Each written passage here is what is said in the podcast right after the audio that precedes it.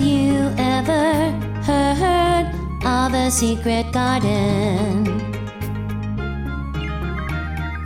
Hidden in a manor on the Lonely moor. It was a mysterious place with a sad story. Until a little girl named Mary found it. She and her friend made it a magic place.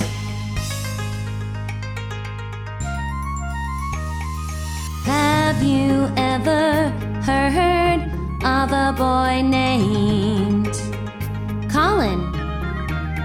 Sick in the manor on the Lonely moor. He was a hidden boy with a sad story.